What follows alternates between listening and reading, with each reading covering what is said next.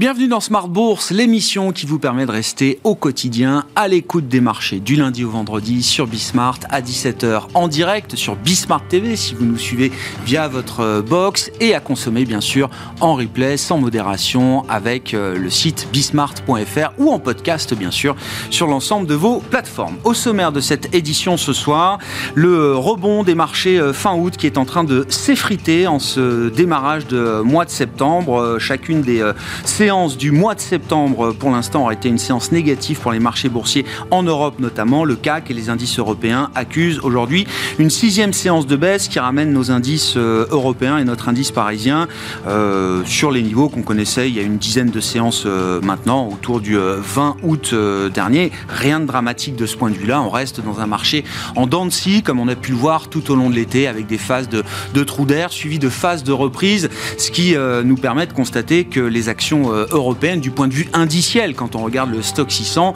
ne font plus grand-chose depuis euh, peut-être six mois maintenant. On est bien installé dans une logique de range et pour l'instant, les indices européens n'en sortent pas et n'en sont pas sortis. Discussion à suivre sur ce schéma de marché avec nos invités euh, dans un instant et puis vous aurez les infos clés du jour avec Comme Dubois dans un instant.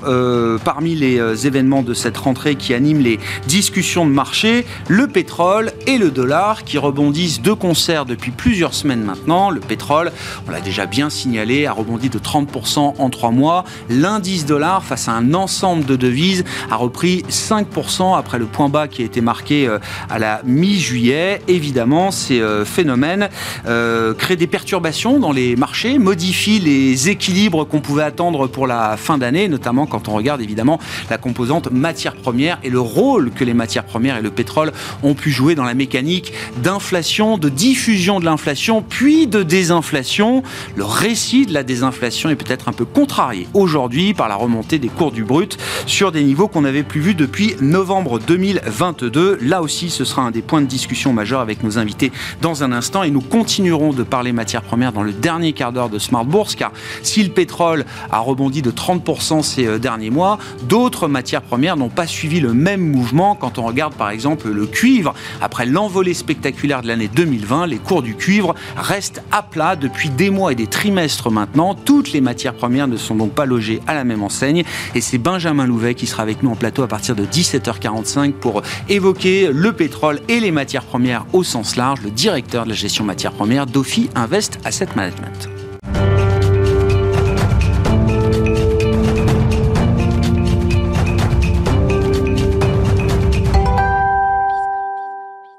Les séances se suivent et se ressemblent. Tendance, mon ami, avec Comme Dubois qui nous accompagne dans Smart Bourse cette saison pour le résumé du jour sur les marchés avec une clôture à nouveau dans le rouge attendue en Europe.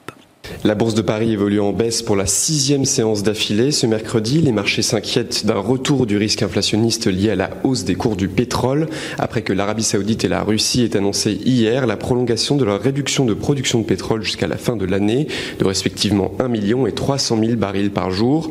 Au niveau de la zone euro, les ventes au détail ont comme attendu diminué de 0,2% en juillet, après une hausse de 0,2% en juin. Du côté des valeurs, LVMH et Kering reculent. Les deux groupes de luxe sont accusés des baisses allant jusqu'à 3,6% et 2% au cours de la séance. À l'inverse, Universal Music Group progresse à la suite de la signature d'un accord avec le français Deezer en vue d'augmenter de 10% la rémunération des artistes professionnels. Demain, côté statistique, les investisseurs prendront connaissance des chiffres de la balance commerciale chinoise pour le mois d'août.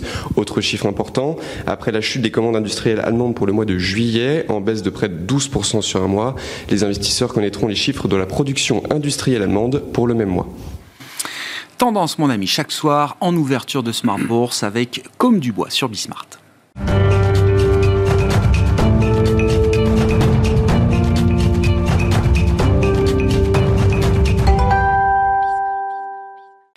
Trois invités avec nous chaque soir pour décrypter les mouvements de la planète marché. Stéphane Prévost nous accompagne ce soir, directeur général de la financière responsable. Bonsoir Stéphane. Bonsoir Grégoire. Merci d'être là. Merci à Eric Venet de nous accompagner également. Bonsoir Eric. Bonsoir Grégoire. Ravi de vous retrouver. Vous êtes directeur de la gestion de Montbleu Finance. Et merci également à Nuno Texera d'être avec nous ce soir. Bonsoir Nuno. Bonsoir Vous êtes membre du comité d'investissement Cross Asset de Natixis IM International. Commençons avec euh, le sujet qui anime cette rentrée sur les marchés, le rebond du pétrole que j'ai décrit en introduction introduction, euh, Nuno, qui s'est accompagné également d'un renforcement du dollar hein, tout au long de, tout au long de l'été. Est-ce que ces mouvements de marché euh, sont suffisamment significatifs euh, pour remettre en cause peut-être le récit désinflationniste qui nous accompagne depuis des mois aux États-Unis, mais également en Europe? Alors, D'abord, les raisons. Les raisons, c'est tout simplement que on a, en particulier l'Arabie Saoudite, euh, la Russie, qui ont intérêt à des niveaux de prix du pétrole euh, assez élevés pour différentes raisons. Euh, L'Arabie saoudite a des investissements importants à financer, veut maintenir, je dirais, une jeunesse. Finalement, on le voit avec les contrats de Ronaldo, des investissements dans le sport, dans, leur image pour attirer des investissements des touristes. Et puis la Russie, on le sait, évidemment, pour financer la guerre en Ukraine. On voit que l'OPEC plus a du pouvoir, est capable finalement de maintenir une discipline pendant une durée assez longue. Et ça, c'est certainement la nouveauté. Ce qui avait plutôt fait baisser les prix, c'était l'attente d'un ralentissement euh, de l'économie mondiale. On voit qu'aux États-Unis, euh, finalement, la croissance ne tient pas si mal que ça. Et du coup, euh, on pourrait avoir effectivement des tensions encore sur le prix du pétrole d'ici à la fin de l'année. Certains prévoient un WTI autour de 100 dollars. ça. paraît quand même un peu rapide comme raisonnement, mais on, aura du mal à voir des prix du pétrole baisser alors que sur la durée, on voit bien que les investissements des majors pétroliers sont difficiles, sont plus coûteux. Euh, ils n'ont pas tellement intérêt à surinvestir finalement en capacité et la demande mondiale, elle continue euh, euh, à grimper. Mais la consommation de pétrole dans le monde est au plus haut historique. Il hein. faut bien l'avoir en tête. Hein. Tout à fait. Donc euh, on voit bien qu'il y a une grande partie des, des pays en développement qui vont continuer à augmenter leur consommation. Je crois qu'on prévoit qu'en Chine, ça va commencer à s'infléchir autour de 2030 grâce aux énergies nouvelles, à l'utilisation de l'électrique et à tous les investissements qui sont faits dans le nucléaire. Mais donc ça va prendre un peu de temps avant qu'on ait ce fameux infléchissement. Et, on voit bien qu'aux États-Unis, c'est ce qui euh, préoccupe l'administration euh, Biden euh, dans une année préélectorale, évidemment, où tous ces sujets sont très sensibles. Dans quelle mesure, encore une fois, ça vient bousculer, alors sans être effectivement sur des, horizons de, de, de prospective de long terme, mais pour les trois, six prochains mois, qu'est-ce que ça change des, des équilibres de marché qu'on pouvait avoir en tête et, du récit euh, désinflationniste également, enfin, qui est plus qu'un récit, hein, qui est une réalité. On est passé de 10 à 5 en Europe, euh, à peu près euh, même de, 10 à 3 ou 4 aujourd'hui aux États-Unis. Donc cette désinflation, c'est une réalité. Les matières premières ont joué un rôle important, les biens manufacturés ont joué un rôle important dans ce mouvement de désinflation. On voyait que l'inflation sous-jacente avait du mal à baisser et que euh, finalement, euh, si on n'a plus la contribution négative euh, des prix de l'énergie et qu'on passe en contribution positive à l'inflation, ça va être un peu compliqué, d'autant plus qu'il y a toujours des effets de latence. On l'a vu l'année dernière, où avant que les, prix industriels et puis les prix des services remontent, il a fallu un certain temps. donc on peut imaginer que ça, ça ralentisse effectivement les, euh, tentations de, baisse des prix ou en tout cas de stabilisation de certains prix euh, de services en particulier. On peut penser au, transport aérien par exemple, euh, où effectivement on, va avoir du mal à baisser. Ça va compliquer la tâche des banques centrales, on, en parlera tout à l'heure, et notamment de, de, de, la BCE qui est face un petit peu à un dilemme. Faut-il privilégier la lutte contre l'inflation ou euh, risquer d'aggraver le ralentissement économique?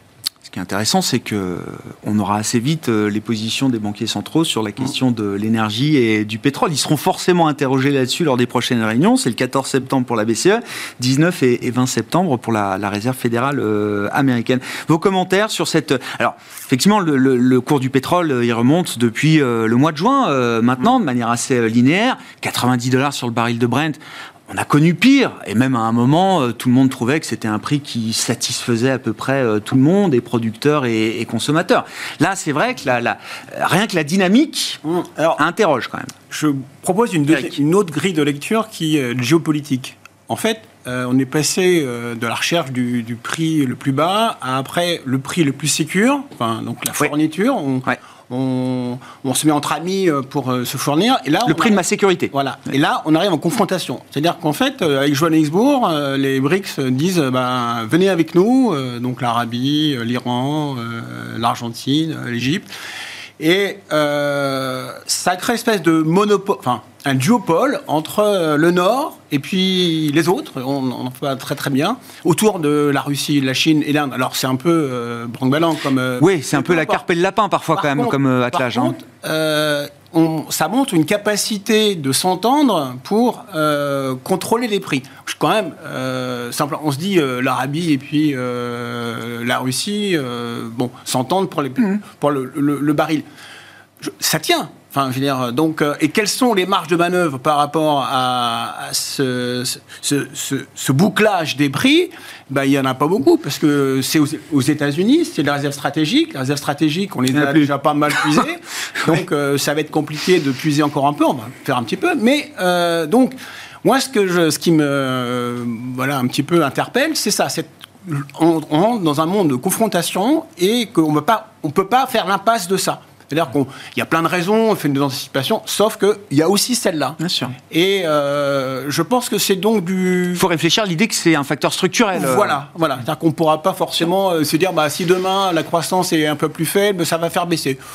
Euh, oui, d'accord, mais enfin bon, ça dépend euh, si on, arrive vers des, des, matières pilotées. Un marché d'offres, une économie d'offres. Après, c'est euh, normal. Hein, les États-Unis ont dit à la Chine, bon, on va peut-être faire un embargo. enfin, c'est pas peut-être. On, on vous interdit d'utiliser telle et telle puce, et ainsi de suite.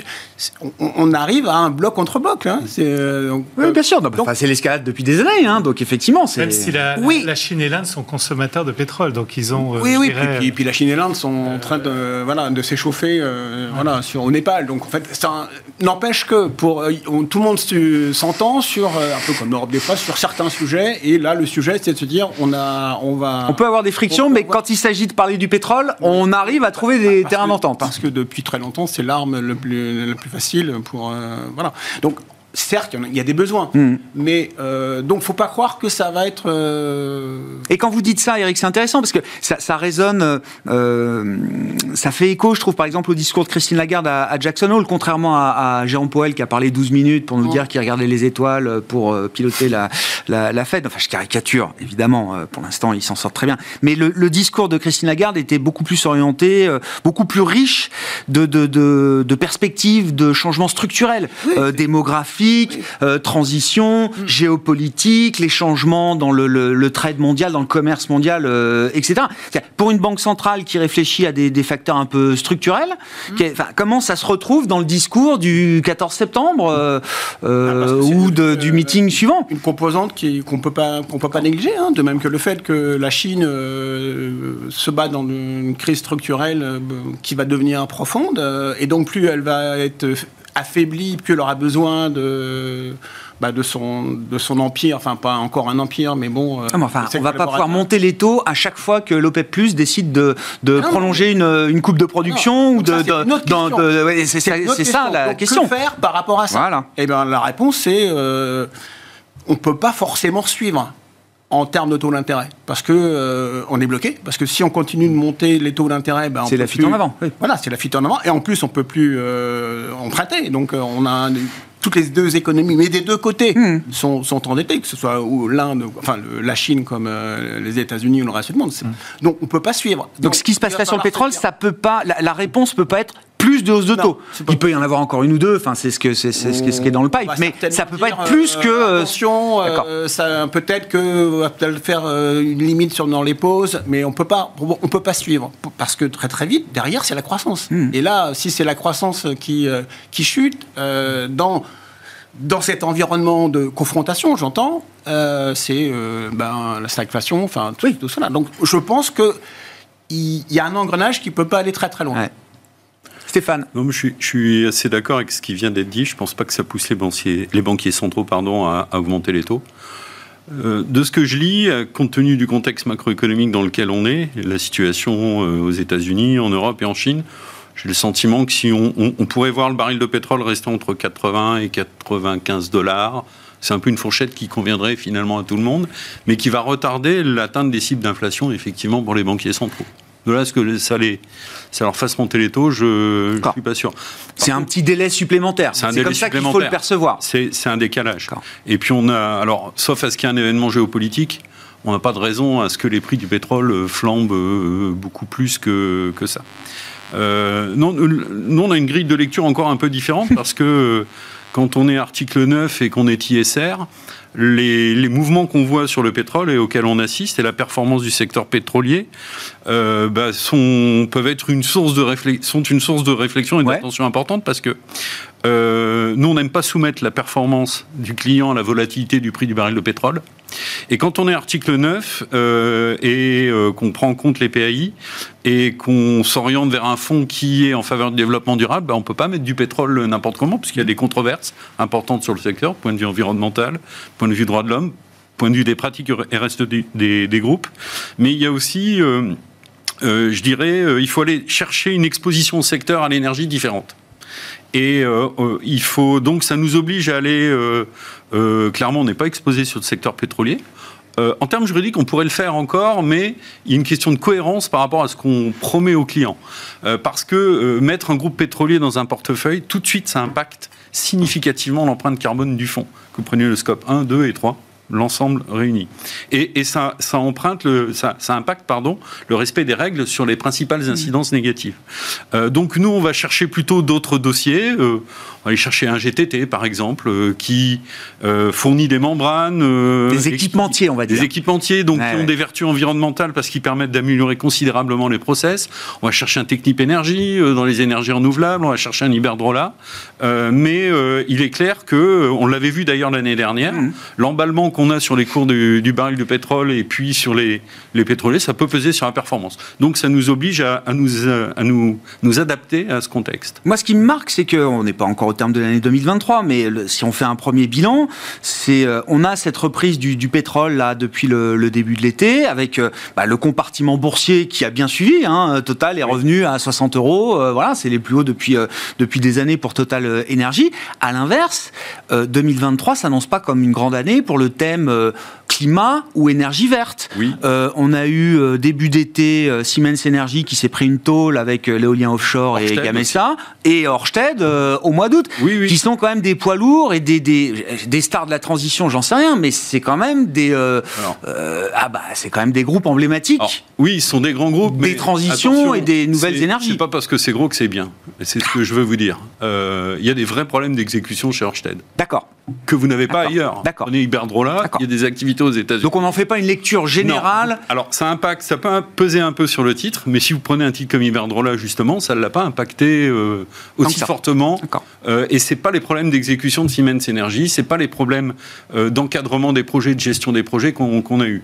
Heureusement, hein, sinon euh, on serait plus investi sur la, sur la valeur, mm. puisque c'est cette qualité d'exécution et cette création de valeur qui nous, qui nous intéresse avec, avec, euh, avec la thématique. Mais vous avez raison, au global, c'est plutôt euh, un peu lourd là-dessus.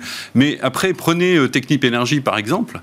Regardez le parcours, regardez les perspectives. Euh, je crois qu'on est à 80% de hausse du titre depuis le début de l'année, mmh, mmh. il me semble, et c'est pas fini. Et, là, vous avez un mouvement de fond, une tendance de long terme qui est en train de, en train de s'imposer. Donc là, je dirais que c'est après aux gérants d'aller faire euh, le choix des bonnes, des bonnes valeurs. S'exposer à l'énergie autrement. Oui. Euh, je reviens quand même sur le pétrole euh, avec vous, euh, Nuno. Qu'est-ce que ça implique effectivement Alors, dans l'immédiat pour les banques centrales? Est-ce que ça met en, péril ou, est-ce que ça remet en question ce qu'on attend des décisions du mois de septembre et ou du, mois de novembre? Et puis la question chinoise aussi, est-ce que dans les 30% de hausse du pétrole, il y a l'anticipation de, quelque chose qui pourrait se passer en Chine du point de vue de la dynamique de l'activité économique ou pas? Concernant la Chine, je ne pense pas. Je pense que le gouvernement chinois n'a pas envie de répéter euh, les plans de relance qui avaient pu avoir lieu, notamment au, moment de la grande crise financière. Il faut savoir que depuis la grande crise financière, finalement, l'augmentation euh, de la, masse monétaire en Chine a été euh, énorme, a mm. été euh, sensiblement euh, supérieure à celle qu'on a constatée dans les, dans les grands pays développés. Et euh, on a plutôt des craintes justement que cette cette générosité, on va dire, cette distribution de, de liquidités en Chine commence à s'affaisser. C'est vrai qu'il y a eu des, petites mesures. Hein. Ils ont annoncé des facilités pour les emprunteurs avec moins de dépôts, d'apports personnels, etc. Mais pour l'instant, euh, même si ça fait rebondir fortement le, secteur des promoteurs de manière assez euh, spéculative à court terme, on n'a pas le sentiment que euh, les Chinois vont lancer des grands plans. L'endettement en Chine est quand même important, donc il, faut le rappeler. Il y a des, des, vrais problèmes de, de solvabilité d'un certain nombre d'acteurs, d'administration locale, etc. Donc recréer une bulle, euh, ça nous paraît euh, pas être le chemin. Euh, le, gouvernement a plutôt l'intention de cibler un certain nombre de secteurs qui jugent prioritaires, mais pas de, distribuer massivement du pouvoir d'achat ou, ou, des Vous ne voyez pas un game changer pour la demande mondiale de, pétrole et d'énergie au sens large dans le discours chinois ou dans ce qu'on peut attendre aujourd'hui des réactions du, pouvoir et des décideurs économiques en pas du tout. Euh, on voit plutôt effectivement une croissance euh, en Chine cette année autour de 4,5, ce qui est quand même pas, euh, pas énorme. Pour une reprise sortie de, de Covid, c'est pas, c'est pas du tout extraordinaire. et, quant au prix de l'énergie, alors on a parlé du pétrole, il y a aussi des problèmes sur le gaz, hein, puisqu'il y a eu des, ah. des euh, il y a des risques de, de grève, de grève euh, en Australie, en particulier. C'est un hein. marché qui est quand même assez, euh, assez tendu aussi. donc on va voir comment l'été se passe. Il faut rappeler que l'année dernière, il avait été assez clément finalement. La, la demande de gaz en Europe en particulier n'avait pas été très forte. on a plutôt de bonnes réserves, mais on voit qu'il y a des tensions aussi sur, sur les prix du gaz, mm. donc à surveiller. sur les décisions, ça, ça, devrait effectivement euh, je crois que le consensus n'est pas à, une hausse supplémentaire euh, du taux directeur de la BCE en septembre. Nous, il nous semble quand même qu'il devrait encore profiter d'une fenêtre d'opportunité. Euh, S'il faut en faire une de plus, c'est mieux de la faire maintenant, plutôt qu'en novembre que, quand on se rapprochera d'un éventuel, d'une éventuelle orientation plutôt baissière, peut-être à partir de mars sur les taux américains. Donc, il me semble quand même qu'il devrait... Combler le décalage au plus vite, quoi. Tout à fait. D'accord. Donc tactiquement pour la BCE, euh, s'il doit faire, s'il doit y avoir une hausse de taux encore, il vaut mieux la faire la semaine prochaine. Euh, pour la Fed, ce qu'on voit, alors euh, au-delà du pétrole, parce qu'en plus les États-Unis sont quand même suffisants aujourd'hui en, pétrole, mais ce qu'on voit, ce qu'on a vu à travers l'été jusqu'à l'ISM Service qui est ressorti à quasiment 55 là, je crois, publié cet après-midi, c'est le refroidissement est suffisant pour permettre à la Fed d'être confortable avec l'idée d'une pause peut-être définitive, ou est-ce que c'est pas tout à fait encore le sujet. Pas encore certain non plus.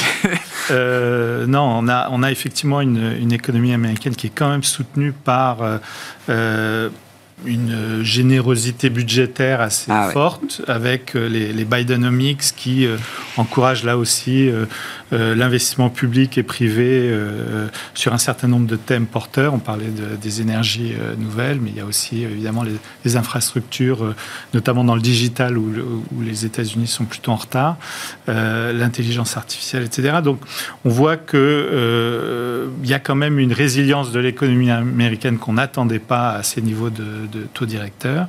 Et donc, euh, il y aura peut-être là aussi euh, des surprises euh, à attendre d'ici à la fin. Eric, sur la situation américaine, alors je sais pas, je sais pas ce que ça vaut. Goldman Sachs a baissé sa, probabilité de récession à 12 mois aux États-Unis. Ils étaient à 20, ils n'étaient plus qu'à 20 déjà, et ils sont tombés à 15 avec l'idée que la désinflation va se poursuivre. Et surtout l'idée assez contrariante de leur chef économiste que les, les, effets retardés de la politique monétaire, on nous dit ou attention, le gros des effets c'est pour 2024 c'est pas du tout le discours de, du chef économiste de Goldman Sachs qui pense que ces effets vont même plutôt s'amoindrir au cours de l'année 2024. C'est pour ça qu'on peut tout dire. Donc, euh, euh, euh, on peut sortir tous les arguments, on peut toujours tout démontrer en économie. Donc, après, je, moi, je suis quand même surpris par, par ce changement de ouais, de tendance. enfin, encore une fois, au début d'été, c'était, on était Ouais. ralentissement. Enfin, Oui, là- là- le dollar est au plus bas euh, là, on début est juillet. sur une réaccélération. Enfin, Bah. moi, ouais, je, je parle même plus de. de Ah, Est-ce que c'est une réaccélération en trompe-l'œil? Parce qu'il y a, il y a des effets de base. euh, la- la- le calcul Non, mais- du PIB, c'est aussi, euh, c'est aussi euh, Sûrement, sûrement. une équation savante. hein. Sûrement, Euh, mais- Ça nous dit pas tout de la dynamique peut-être de l'économie américaine. Je serais venu il y a un mois en disant, ou Oui, oui. 15 jours, euh, mais non, non, euh, on va réaccélérer. On me dit, euh, bon. Non, en fait, c'est quand même. euh, Enfin, moi, je, suis surpris quand même par cette dynamique de. voilà, cette dérivée seconde positive qui est quand même euh, incroyable. Donc, euh, à partir de là, on peut effectivement avoir la, position de la Fed en disant, bah, non, je ne remonte pas parce que finalement. Il y a un certain décalage pour que euh, ma politique monétaire fasse, euh, puisque ça n'a pas encore bien fonctionné, mais ça peut le faire fonctionner le mois prochain. On peut tout, tout dire en fait. Euh, l'im- L'important c'est pas trop casser la machine. Moi je trouve qu'ils ont réussi ça de façon exceptionnelle. Enfin, j'arrête pas de le dire, mais exceptionnellement bien.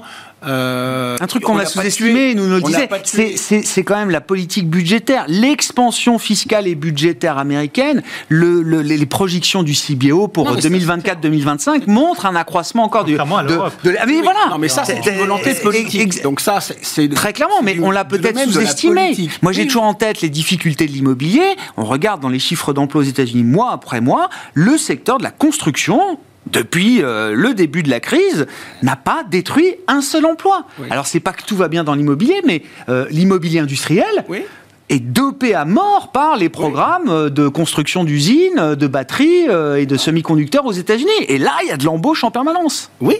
Et ben c'est là où Non, mais c'est là où c'est super. Bah, on est passé de, bah oui. de taux zéro ou avec une politique monétaire qui ne venait plus à rien puisqu'il ne pouvait rien faire sur les taux d'intérêt. Donc on a mis des liquidités par des tombereaux de centaines de milliards à une politique aujourd'hui, deux ans après, on est maintenant à des taux d'intérêt euh, 4,5, 5%, euh, donc avec une marge de manœuvre. C'est surtout, peu importe, c'est que demain on peut les rebaisser à, zé- à zéro. Enfin, je veux dire, donc on, Euh, non, non, mais Oui, je, techni- oui, voilà. en théorie. trouve un peu de marge de manœuvre. Voilà, quand Oui. vous êtes à zéro, de passer à moins 4, euh, On est d'accord, on est d'accord. Mais passer de, euh, voilà, de Oui, 5 à, voilà, À et- trois. et ça change tout, ça changera tout. Donc on a retrouvé une arme qu'on avait perdue, qui est la- l'arme de des taux d'intérêt, en, avec un, une résultante qu'on n'a absolument pas cassé la dynamique de la demande.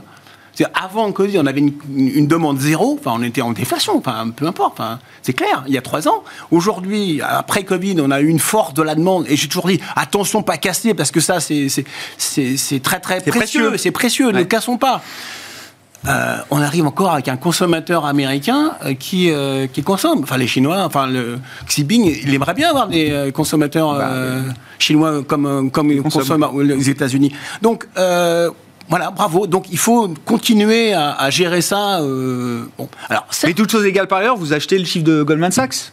Probabilité de récession à, oui, allez, oui, oui, très faible. Oui, oui. oui. Au, au moins, je, je suis obligé d'en tenir compte. Voilà. Après, voilà. Oui, oui, il y a- Je suis obligé d'en euh, Il se passera ce qui Et- doit et se donc, passer, bien sûr. Mais, fusil d'épaule, ouais. et donc je considère que effectivement c'est probable qu'on ait une accélération, et euh, mais ça change pas grand chose au, au- au scénario. Sauf que ça met un peu plus d'interrogation. Il faudra piloter Ah, encore un peu plus touchy. la- Si, la ça, va, ça change pas grand-chose au scénario. euh, ça change quand même les perspectives, peut-être pour les résultats des entreprises, euh, Ah oui, pour le dans- business, dans le bon euh, sens. etc. Quand même, Ouais. Stéphane. Non, mais le, le, scéna- enfin, la possibilité, la probabilité d'une récession de l'économie américaine euh, en 2024, c'était pas notre scénario. C'était pas, c'était vraiment pas notre scénario central. Euh, la résilience de l'économie américaine, elle est vraiment, elle tient euh, effectivement aux politiques budgétaires, comme l'a dit Nounou, euh, très, très justement. Et c'est bien, été enfin, le marché achète, c'est Ouais, c'est mais- pas grave, 6%, plus de 6% de Euh, déficit. Il n'y a pas que ça. Aux États-Unis, quand on est à plus de 3% en Europe, on a tout de suite des voix qui hurlent aux disant attention, historiquement, scandale, on est scandale. capable de renverser la vapeur Je et de revenir bien. dans des normes très facilement. D'accord. Et, et ça, l'économie américaine l'a montré dans l'histoire contemporaine. on l'a montré. Et donc, une fois de plus, il n'y a pas de raison que ça se passe autrement. Exactement. Ensuite, il y, a, il y avait quand même un marché du travail qui était quand même assez dynamique. Et puis, il y avait un- des mesures qui, pendant le Covid, avaient assuré quand même un, un bas de laine assez confortable et un maintien de- des revenus des ménages qui ont permis de, de continuer. Et après, je vous rappelle que l'emploi euh, était quand même très dynamique. On est en plein emploi. Et ça, ça a un effet quand même de soutien assez, assez fort et qui, qui continue, qui va, qui va persister. On a un peu le même en France. Hein. Quand on a créé 2 millions d'emplois supplémentaires, on peut se permettre de plus euh, augmenter. On a des prélèvements sociaux qui augmentent, et puis on a moins de. On peut on peut ne plus augmenter les impôts, voire on peut en diminuer certains et supprimer certaines taxes. Donc vous voyez, euh, euh, bon, mmh. je, j'arrête là la, parenthèse, mais euh, c'est donc le scénario de Goldman Sachs, moi je, le, je, l'achetais. Je, l'achète toujours. Je suis assez d'accord sur le fait qu'il faut regarder un petit peu plus loin devant et se dire que finalement, quand on va se rapprocher des cibles d'inflation, euh, effectivement, on pourrait avoir un effet assez positif avec des baisses de taux qui arriveront en 2024. Et on devra les faire parce qu'on ne pourra pas maintenir euh, trop longtemps, excessivement longtemps, les taux à, à ces niveaux-là. Donc, et ça, euh, je suis pas sûr qu'il faut bien comprendre. Hein. Euh, encore dans Ce qui compte, c'est les taux réels. Au fur et à mesure que la désinflation va se poursuivre, le taux réel va euh, continuer d'augmenter, ce qu'on a vu euh, cet été aux États-Unis, en tout cas, et qu'à un moment, à 2% d'inflation, garder des taux directeurs à 5,5, ça n'aura pas beaucoup de sens. Non, exactement. Et, et donc, et ça, c'est effectivement une arme et une marge de manœuvre que la Fed a retrouvée. Ouais. Et Bon, donc ça, c'est plutôt, à mon avis, un, scénario sur 2024 qui, qui, peut être intéressant. C'est rosy comme scénario ou pas euh, Nuno? Alors on a, Parce que dit comme, euh, vu comme on l'a décrit, on se dit, oh là, c'est... Non, non, je partage le, constat. Alors, sur les États-Unis, hein. oui, mais je trouve qu'on a un écart qui, quand même, malheureusement, se creuse entre la dynamique américaine et la dynamique en zone euro, je trouve qu'on a quand même des chiffres assez, euh, assez inquiétant. Euh, et malheureusement, euh, enfin, la BCE a un simple mandat de quand même contrôler l'inflation. Et je crois qu'on prévoit seulement un retour dans la barre des, des 2% fin 2025. Donc, oui. ça va être un peu compliqué pour la BCE de, de ne pas se rapprocher effectivement un peu plus des taux directeurs américains, alors que l'environnement macroéconomique est beaucoup plus dégradé, avec quand même une, une Allemagne qui est en récession technique que bon, la France et l'Europe du Sud va un peu mieux, mais enfin, on sent que tout ça, c'est quand même un peu fragile. On est beaucoup plus dépendant du cycle chinois, il ne faut pas euh, euh, l'oublier, et c'est vrai que... Qui peut à un moment arrêter de se dégrader aussi, enfin, sans, que, sans que la Chine reparte à 10% de croissance, mais euh, à un moment, on touche le fond de la piscine aussi. Hein. Mais on, verra sur le commerce extérieur chinois Demain. si, les importations chinoises repartent un petit peu de l'avant, mais là, elles sont quand même en contraction assez forte, et ça touche particulièrement l'Allemagne euh, et la France. Donc euh, on, verra, euh, mais on a tendance à effectivement de manière un peu contre-intuitive, parce que les valorisations, bien entendu, aux États-Unis, on va être à 19 fois les résultats sur S&P et bien plus sur le Nasdaq. Mais on a, on a neutralisé nos positions sur euh, les actions américaines, euh, mais on reste sous-pondéré sur, euh, sur, les actions européennes en considérant que on, va d'abord avoir une, une dégradation en attendant que quand même l'inflation sous-jacente baisse à des niveaux un peu plus acceptables pour la BCE. Mm. Oui, j'allais dire, une fois qu'on a euh, fait ce, tour d'horizon macro, comment ça se décline effectivement dans une, dans une allocation ou dans une, dans une stratégie euh, cross-asset, en l'occurrence, euh, Nuno? Euh, bah, ça se décline d'une manière pas forcément avec, avec des convictions qui sont pas euh, extrêmement fortes en ce moment, euh, puisqu'on est légèrement sous-pondéré en action malgré cette confiance mm. que je, je, confirme sur les actions américaines et sur le dollar. Hein, on n'en a pas beaucoup parlé, mais c'est vrai que avec des, des taux directeurs et, et, des taux obligataires qui sont quand même assez attractifs, qui posent des problèmes d'ailleurs aux, pays émergents, hein, puisque un dollar fort, c'est pas franchement très bon pour, euh, pour la dynamique émergente. Euh, donc on, reste un peu sous-pondéré quand même sur, sur les actions. Et euh, on a, nous, plutôt depuis déjà le mois de mai, remis un peu de sensibilité sur, sur l'obligataire pour, pour l'Europe parce que ah. on trouve que euh, ce, ralentissement risque de, maintenir la courbe des taux inversée, voire même d'accentuer l'inversion de la courbe des taux si on s'attend à ce que euh, la croissance ralentisse en zone euro. Euh, encore l'année prochaine. Et sur les taux américains, on a vu, bon, on n'est pas loin de revoir 4,30 hein, d'ailleurs sur le 10 ans américain, plus de 5% sur le, sur le 2 ans. autant j'ai beaucoup d'intervenants qui sont encore assez défiants vis-à-vis de l'obligataire en Europe. Mm. Autant aux États-Unis, il y a déjà euh, des positions beaucoup plus constructives. alors c'était c'était notre cas euh, jusqu'à il y a quelques semaines, Ouais. mais on a décidé effectivement de déplacer Ah. euh, euh, nos positions longues plutôt sur sur la zone euro qu'aux. États-Unis. D'accord. Eric, dans ces, dans ces marchés, euh, bon, c'est le Ouais. constat qu'on dressait, c'est vrai que les actions européennes, alors d'un point de vue indiciel, encore une fois, et c'est une manière de lire le marché, mais c'est pas la seule. Bon, les- les- le stock 600 fait plus rien depuis le mois de mars, hein.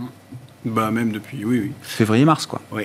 Euh, alors, moi, j'ai pas changé vos fils d'épaule, toujours pas sur le marché obligataire, parce que je pense que les taux, ils n'ont pas fini de se stabiliser. Ah ouais. Jusqu'à maintenant, ça m'a, bien réussi. Bah, moi, je suis Mieux. parti, j'ai quitté euh, fin juin ou je sais plus, euh, mi-juillet, le 10 ans américain, 3,80, 3,90, Ouais. tout le monde l'achetait. Ah ouais, bah, Alors là, c'était. euh, Non, non.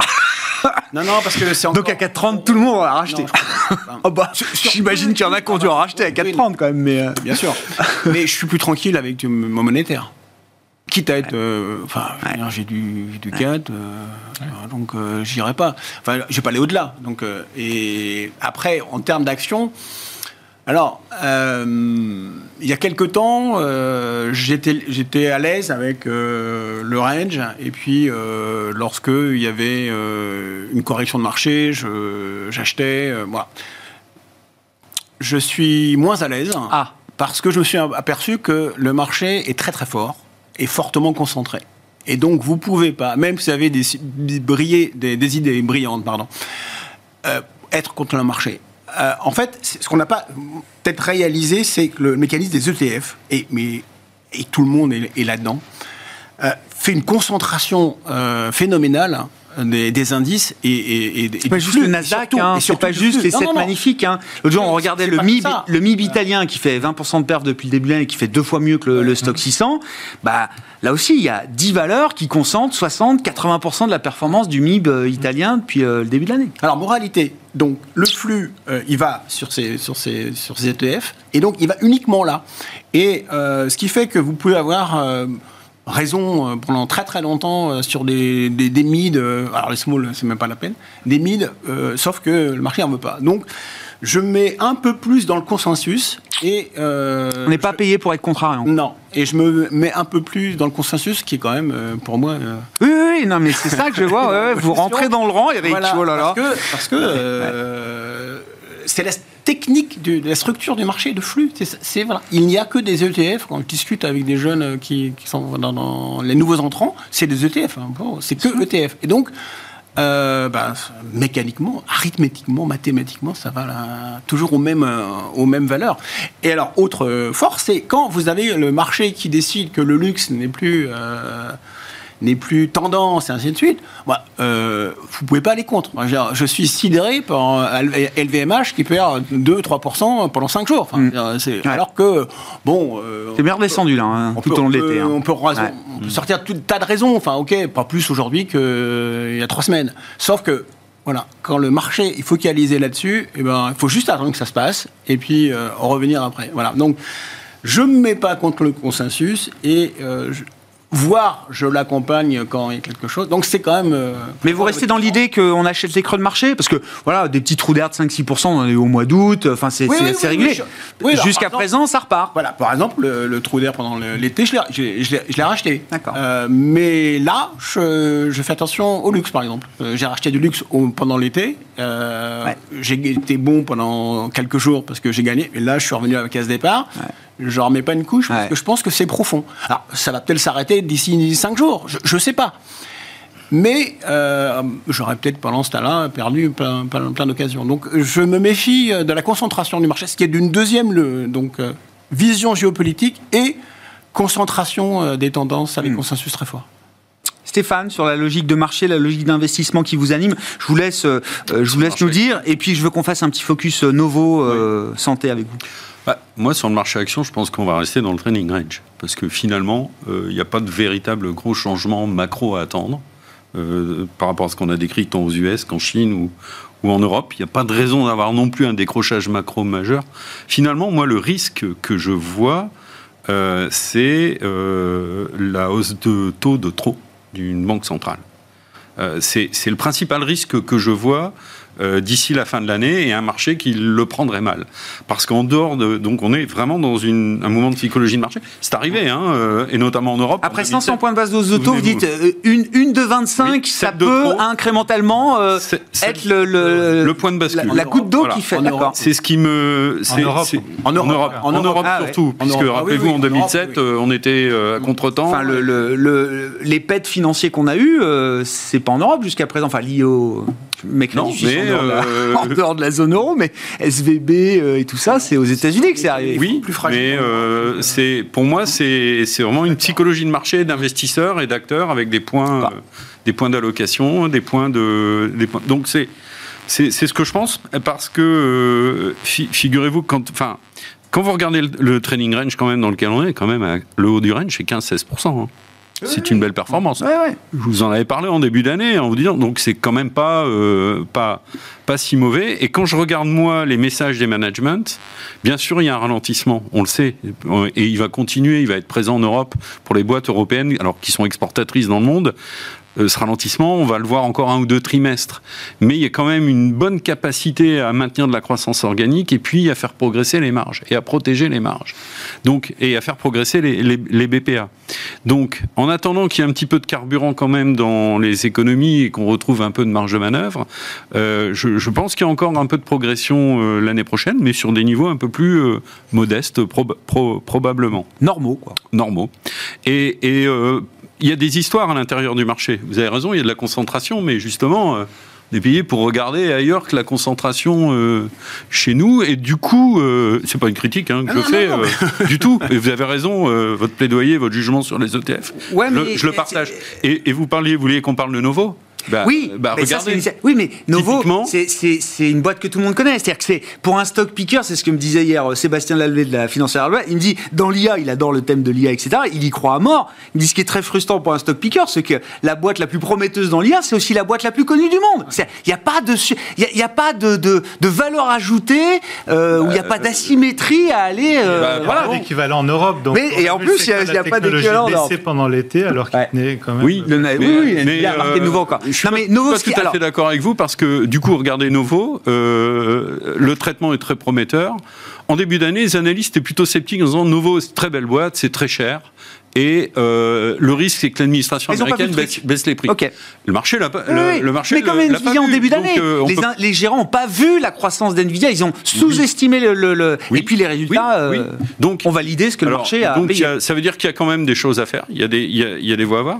Si on regarde Novo, euh, vous vouliez qu'on en parle un, un petit peu plus bah, Et oui, moi, quand je l'ai connu, c'était une, une belle grosse mid-cap, c'était une darling, très monoproduit, diabète, et c'était la star du diabète euh, dans le monde. Oui. Quelques années après, c'est euh, sur la première, cap, euh, première market cap Oui. en Europe, et ils sont en train de révolutionner peut-être la lutte contre l'obésité et les pathologies associées Oui, parce qu'au avec l'américain euh, Lilly euh, en on concurrence. sur le diabète, on passe sur l'obésité et on, on ajoute les traitements hormonaux et euh, ça ouvre d'énormes perspectives sur le, le traitement des maladies cardiovasculaires.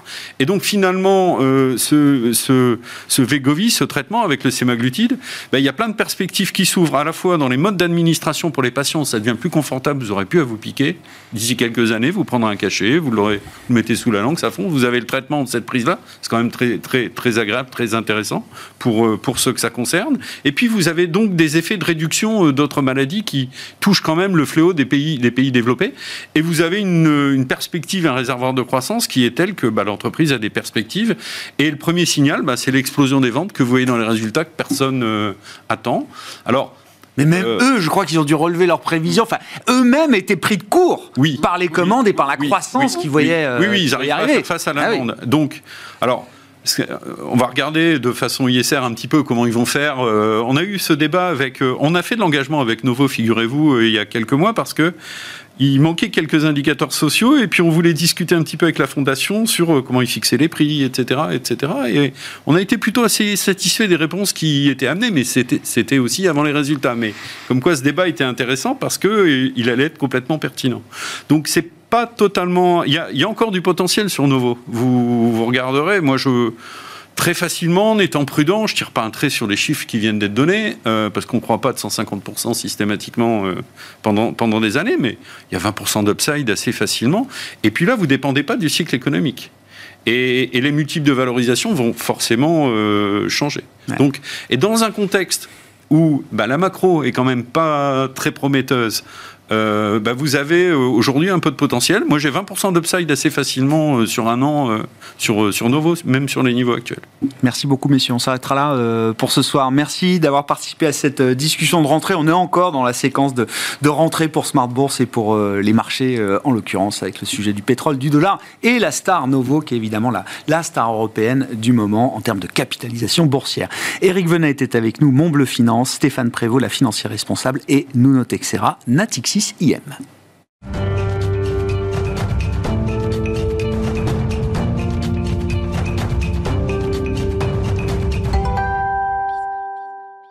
Le dernier quart d'heure de Smart Bourse. Chaque soir, c'est le quart d'heure thématique. Et le thème ce soir, bah, c'est le thème de rentrée qui anime les discussions de marché, celui du pétrole et des matières premières. Nous en parlons avec euh, le spécialiste d'Ophi Invest Asset Management, directeur de la gestion euh, matières premières chez Ophi Invest AM, Benjamin Louvet, qui est à mes côtés en plateau. Bonsoir Benjamin. Bonsoir Grégoire. 30% de hausse des cours du euh, pétrole brut, Brent, sur les trois mois écoulés, avec la cerise sur le gâteau euh, annoncée hier, euh, Arabie Saoudite et Russie qui prolongent pour trois mois d'un coup les euh, réductions de production domestique que ces deux pays avaient mis en place déjà depuis quelques temps, un million de barils jour pour l'Arabie Saoudite, 300 000 barils jour pour la Russie. On a aujourd'hui un marché qui est techniquement en déficit d'offres par rapport à la demande?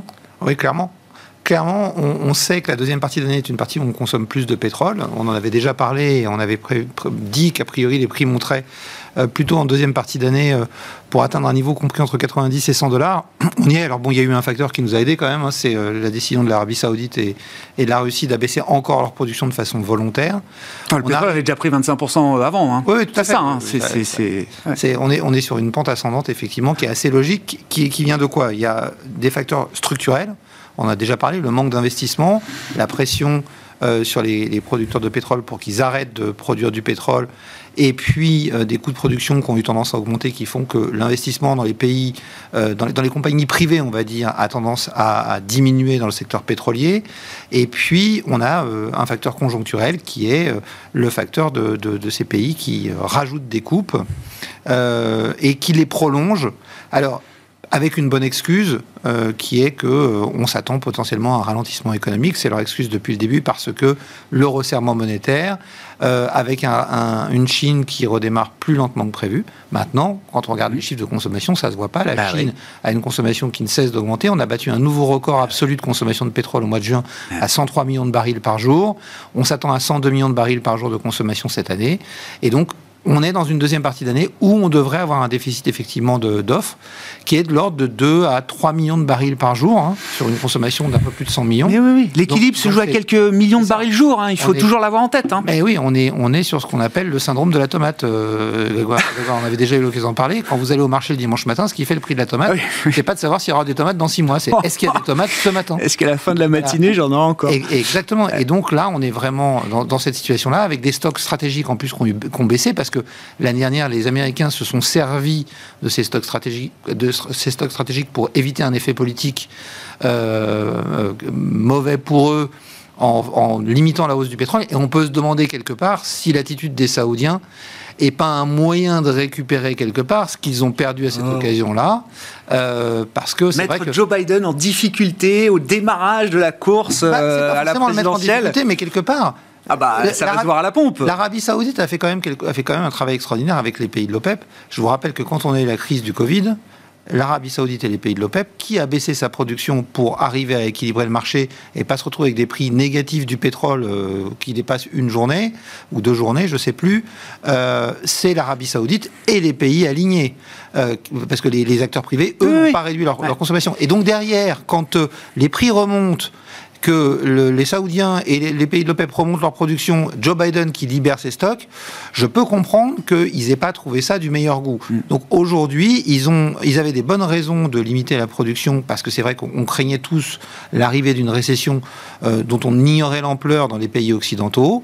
Euh, ils, ont, ils ont mené cette, cette, cette réduction. Aujourd'hui, ils disent, bah voilà, la hausse des taux, ça met du temps à se transmettre. Donc potentiellement, on pourrait, voir, on pourrait voir des effets un petit peu plus tard. Donc, on maintient cette, cette baisse de production. En attendant, on tape dans les stocks qui baissent à, à vitesse grand V. Et donc, les prix du pétrole remontent. Ouais je lisais sur euh, l'Arabie Saoudite, euh, Riyad est d'autant plus à l'aise à prolonger ses, euh, ses coupes qu'il faut l'avoir en tête, hein, et on le voit bien alors à travers les, les, les percées, les poussées du royaume dans le domaine de l'hospitalité, du sport, etc. Il y a un changement de modèle économique, en tout cas une évolution du modèle économique saoudien qui est en marche depuis plusieurs années, au point qu'aujourd'hui, je disais que 60% de, du PIB saoudien, de l'activité économique ou de la croissance économique saoudienne, ne dépendait plus de l'industrie pétrolière ou gazière. C'est du non-oil business en majorité, aux deux tiers aujourd'hui, qui fait l'activité économique de l'Arabie saoudite. de se diversifier. Il y a aussi une diversification dans le secteur des métaux qui est, aussi particulièrement intéressante. Et pertinente, j'imagine. Ils, ont compris que les métaux étaient peut-être le pétrole de demain, donc euh, ils font des investissements dans des compagnies minières, ils, donnent des permis pour euh, explorer le territoire saoudien pour voir s'ils n'auraient pas des métaux à vendre. Et puis, il faut dire ce qui est, euh, Grégoire, cette coupe, de, cette coupe de leur production, elle leur coûte pas si cher que ça, parce qu'ils ont baissé leur production, ils étaient à 11 millions, ils sont tombés à 9 millions, donc ils ont baissé leur production à peu près, un peu plus de 20%. Le pétrole, dans le même temps, a pris 30%. Bah, au final, dans l'équation, ils, ne sont pas perdants. bien sûr. Hein, et, ils gardent des mmh. réserves. Donc, finalement, c'est pas un mauvais calcul, vu qu'on sait que de toute façon, on a encore besoin de pétrole pendant longtemps. L'AIE a rappelé avant l'été que le pic de consommation n'arriverait pas avant 2028, ce qui, je le rappelle, parce que c'est important de bien comprendre ce que ça veut dire, ce qui veut dire que tous les ans jusqu'en 2028, la, production, la consommation de pétrole va continuer à augmenter selon l'Agence internationale à l'énergie. Euh, et donc, on sait que euh, les pays, les, compagnies nationales du Moyen-Orient sont celles qui ont les coûts de production les moins élevés. Donc, le dernier baril qu'on ira mm. chercher, on ira le chercher là-bas. Donc, bon, voilà, ils sont, ils sont plutôt un peu dans un fauteuil. Et puis aujourd'hui, ils ont un moyen de pression fort. C'est que on voit bien aujourd'hui aux États-Unis que le pétrole de schiste commence à interroger parce que la production par puits l'année dernière a baissé. Euh, le nombre de puits forêts a réaugmenté, mais depuis quelques mois, il rebaisse. Et donc, il y a des questions qui commencent à se poser mmh. sur le fait de savoir si on n'aurait pas atteint, même dans le bassin permien, qui est euh, l'Eldorado du pétrole euh, de schiste aux États-Unis, si on ne serait pas proche du pic. Alors, on ne pense pas qu'on l'ait déjà atteint, mais, mais certains commencent à évoquer possiblement un pic qui pourrait intervenir beaucoup plus tôt que prévu, c'est-à-dire en fin 2024. Et ça, ça serait un vrai sujet, ah parce que compte tenu du, de, de, de, de la décision qu'on a prise déjà de ralentir nos investissements, nous, dans le secteur pétrolier, on pourrait se retrouver avec une offre qui n'arrive pas à suivre la demande. Et dans ces cas-là, il n'y a pas 36 solutions, il faut que le prix s'ajuste. Ça, c'est pas forcément factorisé. Ce que vous décrivez là, qui est encore à confirmer, c'est pas encore. factorisé dans le marché. Non, pas encore. Sur, l'offre encore, alors c'est ce qu'on m'expliquait euh, hier un stratégiste, c'est que hum, la Russie accompagne les euh, coupes de production de l'OPEP plus, qui intègre donc la, Russie depuis euh, des mois. Sauf que on sait très bien qu'il y a les effets d'annonce, l'affichage des réductions, et puis la réalité. Et visiblement, jusqu'au mois de juin, les coupes de production de la Russie n'étaient pas très visibles ou très claires. Et là, depuis cet été, visiblement, elles se mettent en place euh, à hauteur de ce que la Russie doit couper euh, conformément à, ses promesses. Tout à fait, on est, on est conforme aux, prévisions. Et je pense que, enfin, historiquement, les Russes n'ont jamais vraiment bien respecté leur euh, coupe de production. Mais je crois que là, en ce moment, ils, ont aussi compris qu'il y avait un, un, vrai intérêt à jouer la partie de concert avec l'Arabie Saoudite et qu'ils ont compris qu'il fallait qu'ils fassent un effort pour pas irriter un petit peu l'Arabie Saoudite ils sont gagnants. Eux aussi, ils ont baissé leur production de 300 000 barils. Je rappelle qu'ils produisent à peu près 10 millions de barils par jour. Donc, ils ont baissé leur production euh, de 3%. Et le prix du pétrole a monté de 30%. Alors effectivement, il y a des contraintes sur le prix parce qu'il y a le price cap, mais en fait, on se rend compte qu'il est contourné de plein de façons. Donc au final, euh, c'est un deal qui est gagnant-gagnant pour ah tout le monde. Les seuls qui, euh, qui en pâtissent dans tout ça, euh, c'est l'Europe et les États-Unis. Hein. et puis, je dirais, la Chine également dans une moindre mesure, mais comme ils achètent en partie du pétrole russe, ils arrivent à s'en sortir pas trop mal et potentiellement effectivement Joe Biden avec un prix à la pompe aux États-Unis qui pourrait monter. D'autant qu'on a un autre problème, c'est qu'on a des capacités de raffinage qui sont un peu limitées en ce moment, et donc on commence à avoir des ce qu'on appelle les crack spreads, donc les, les, les, marges de raffinage qui sont en train d'exploser et qui pourraient justifier un prix du pétrole plus élevé que celui qu'on connaît aujourd'hui. Euh, il y a le pétrole et les autres. C'est-à-dire que je regardais euh, notamment le cuivre Toujours intéressant de suivre le cuivre. Après l'envolée spectaculaire de 2020 qui a amené euh, la tonne de cuivre à, des, euh, à des cours euh, historiques, ben, les cours du cuivre restent très très à plat quand le pétrole est capable de rebondir et de marquer un nouveau sommet annuel. et encore, vous avez pris le métal non ferreux qui s'en sort le mieux. Qui tient le mieux On regarde les autres métaux, le nickel, l'aluminium, le zinc. Le lithium aussi. le lithium, ce sont des métaux qui ont beaucoup souffert. Alors pourquoi euh, la première chose, c'est qu'il faut rappeler le plus gros consommateur de métaux au monde, qui consomme 50% des métaux de la planète, c'est la Chine. Et très clairement, il y a eu une déception côté croissance euh, sur la Chine.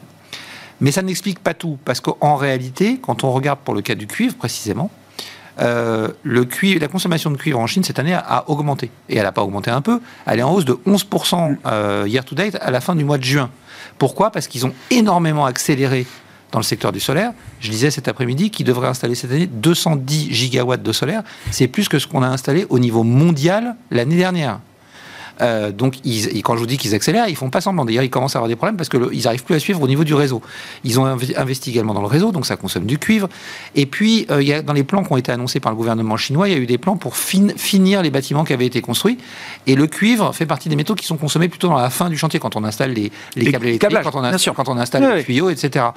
Et donc, la consommation de cuivre a beaucoup monté. Donc, ce qui explique l'absence de réaction du cours du cuivre aujourd'hui, c'est qu'en fait, on a, tendance à oublier, euh, et, c'est quelque chose que nous, on avait en partie euh, mal, mal lu, il faut être très clair, c'est que la Chine n'est jamais vraiment sortie du Covid depuis 2020. Et donc, en réalité, l'activité euh, manufacturière a tourné au ralenti, donc il y a des stocks qui sont constitués. le cuivre qu'ils consomment aujourd'hui, c'est du cuivre qu'ils ont acheté déjà il y a deux quand, ans. Quand au mois de mars, les PMI étaient très bons même l'État a dit on va y aller doucement sur les aides parce que ça a l'air de bien repartir, mais on n'a pas eu non plus en Chine les aides qu'on a pu avoir en Europe ou aux États-Unis avec le quoi qu'il en coûte, avec euh, le plan pour la, préservation de l'emploi. Donc il n'y a pas eu la même épargne qui a été faite. Et donc les consommateurs chinois sont beaucoup plus prudents. Et quand les entreprises ont vu ça, elles se sont dit bah, on va commencer à travailler sur nos stocks et puis on reviendra sur le marché. Résultat, aujourd'hui, les stocks de la Chine sont sur des niveaux extrêmement faibles. Et on commence à voir des fenêtres d'arbitrage revenir. D'accord. Et donc on pourrait être pas loin. D'ailleurs, on commence à voir des articles fleurir sur des, des analyses des traders qui redeviennent positifs sur le palladium, sur le sur le l'aluminium, sur le cuivre. Et donc on a tendance à penser qu'on a mangé notre pain noir. Et la loi du marché va, reprendre, euh, va reprendre le dessus après le phénomène de déstockage. Les stocks étant apurés, on va revenir sur quelque chose. Si on ne prend pas une, récession majeure dans les, dans les pays occidentaux, ce qui n'est pas pour l'instant le scénario, euh, on devrait revenir sur quelque chose de beaucoup plus cohérent avec le scénario qu'on avait, que je, que je vous rappelle, c'est que le développement de la transition énergétique va, va nécessiter une consommation d'énergie très importante et surtout une consommation très importante de métaux qui devrait emmener le cours de ces métaux à des niveaux très élevés. C'est pas moi qui le dis, on le voit bien. La France a mis en place un fonds d'investissement pour sécuriser sa souveraineté euh, en termes de, matériaux euh, de minéraux. Euh, on a une loi de la Commission européenne, la Critical Raw Materials Act, pour tenir compte de, compte de ce problème. Les États-Unis s'en occupent aussi. Les listes de métaux critiques de la Commission européenne et des, États-Unis s'allongent chaque année quasiment. Alors elles sont pas revues tous les ans, donc pas, tous les, pas chaque année, mais elles s'allongent régulièrement. Et on va au-devant d'un énorme problème. Je rappelle juste une chose, le CNRS dit dans une étude, dans les 30 prochaines années, on va devoir extraire de la croûte terrestre autant de métaux que depuis le début de l'histoire de l'humanité. Voilà le challenge auquel on est confronté. Donc la baisse conjoncturelle qu'on connaît aujourd'hui est pour moi purement conjoncturelle, ne remet en rien le scénario long terme en, en cause. La seule chose qui pourrait le remettre en cause, c'est qu'on décide de ne pas faire la transition énergétique, mais on n'a pas le choix. Voilà. Donc pour moi, la baisse actuelle est plutôt euh, une opportunité de, à saisir pour des investissements euh, peut-être diversifiants et une autre manière d'approcher la transition énergétique. Merci Benjamin. Merci. Merci pour votre éclairage toujours aussi précieux sur euh, la question des matières premières, des métaux, des minéraux et du pétrole. C'était quand même le sujet d'accroche de ce soir. Benjamin Louvet avec nous en plateau, directeur de la gestion matières premières chez OFI Invest Asset Management.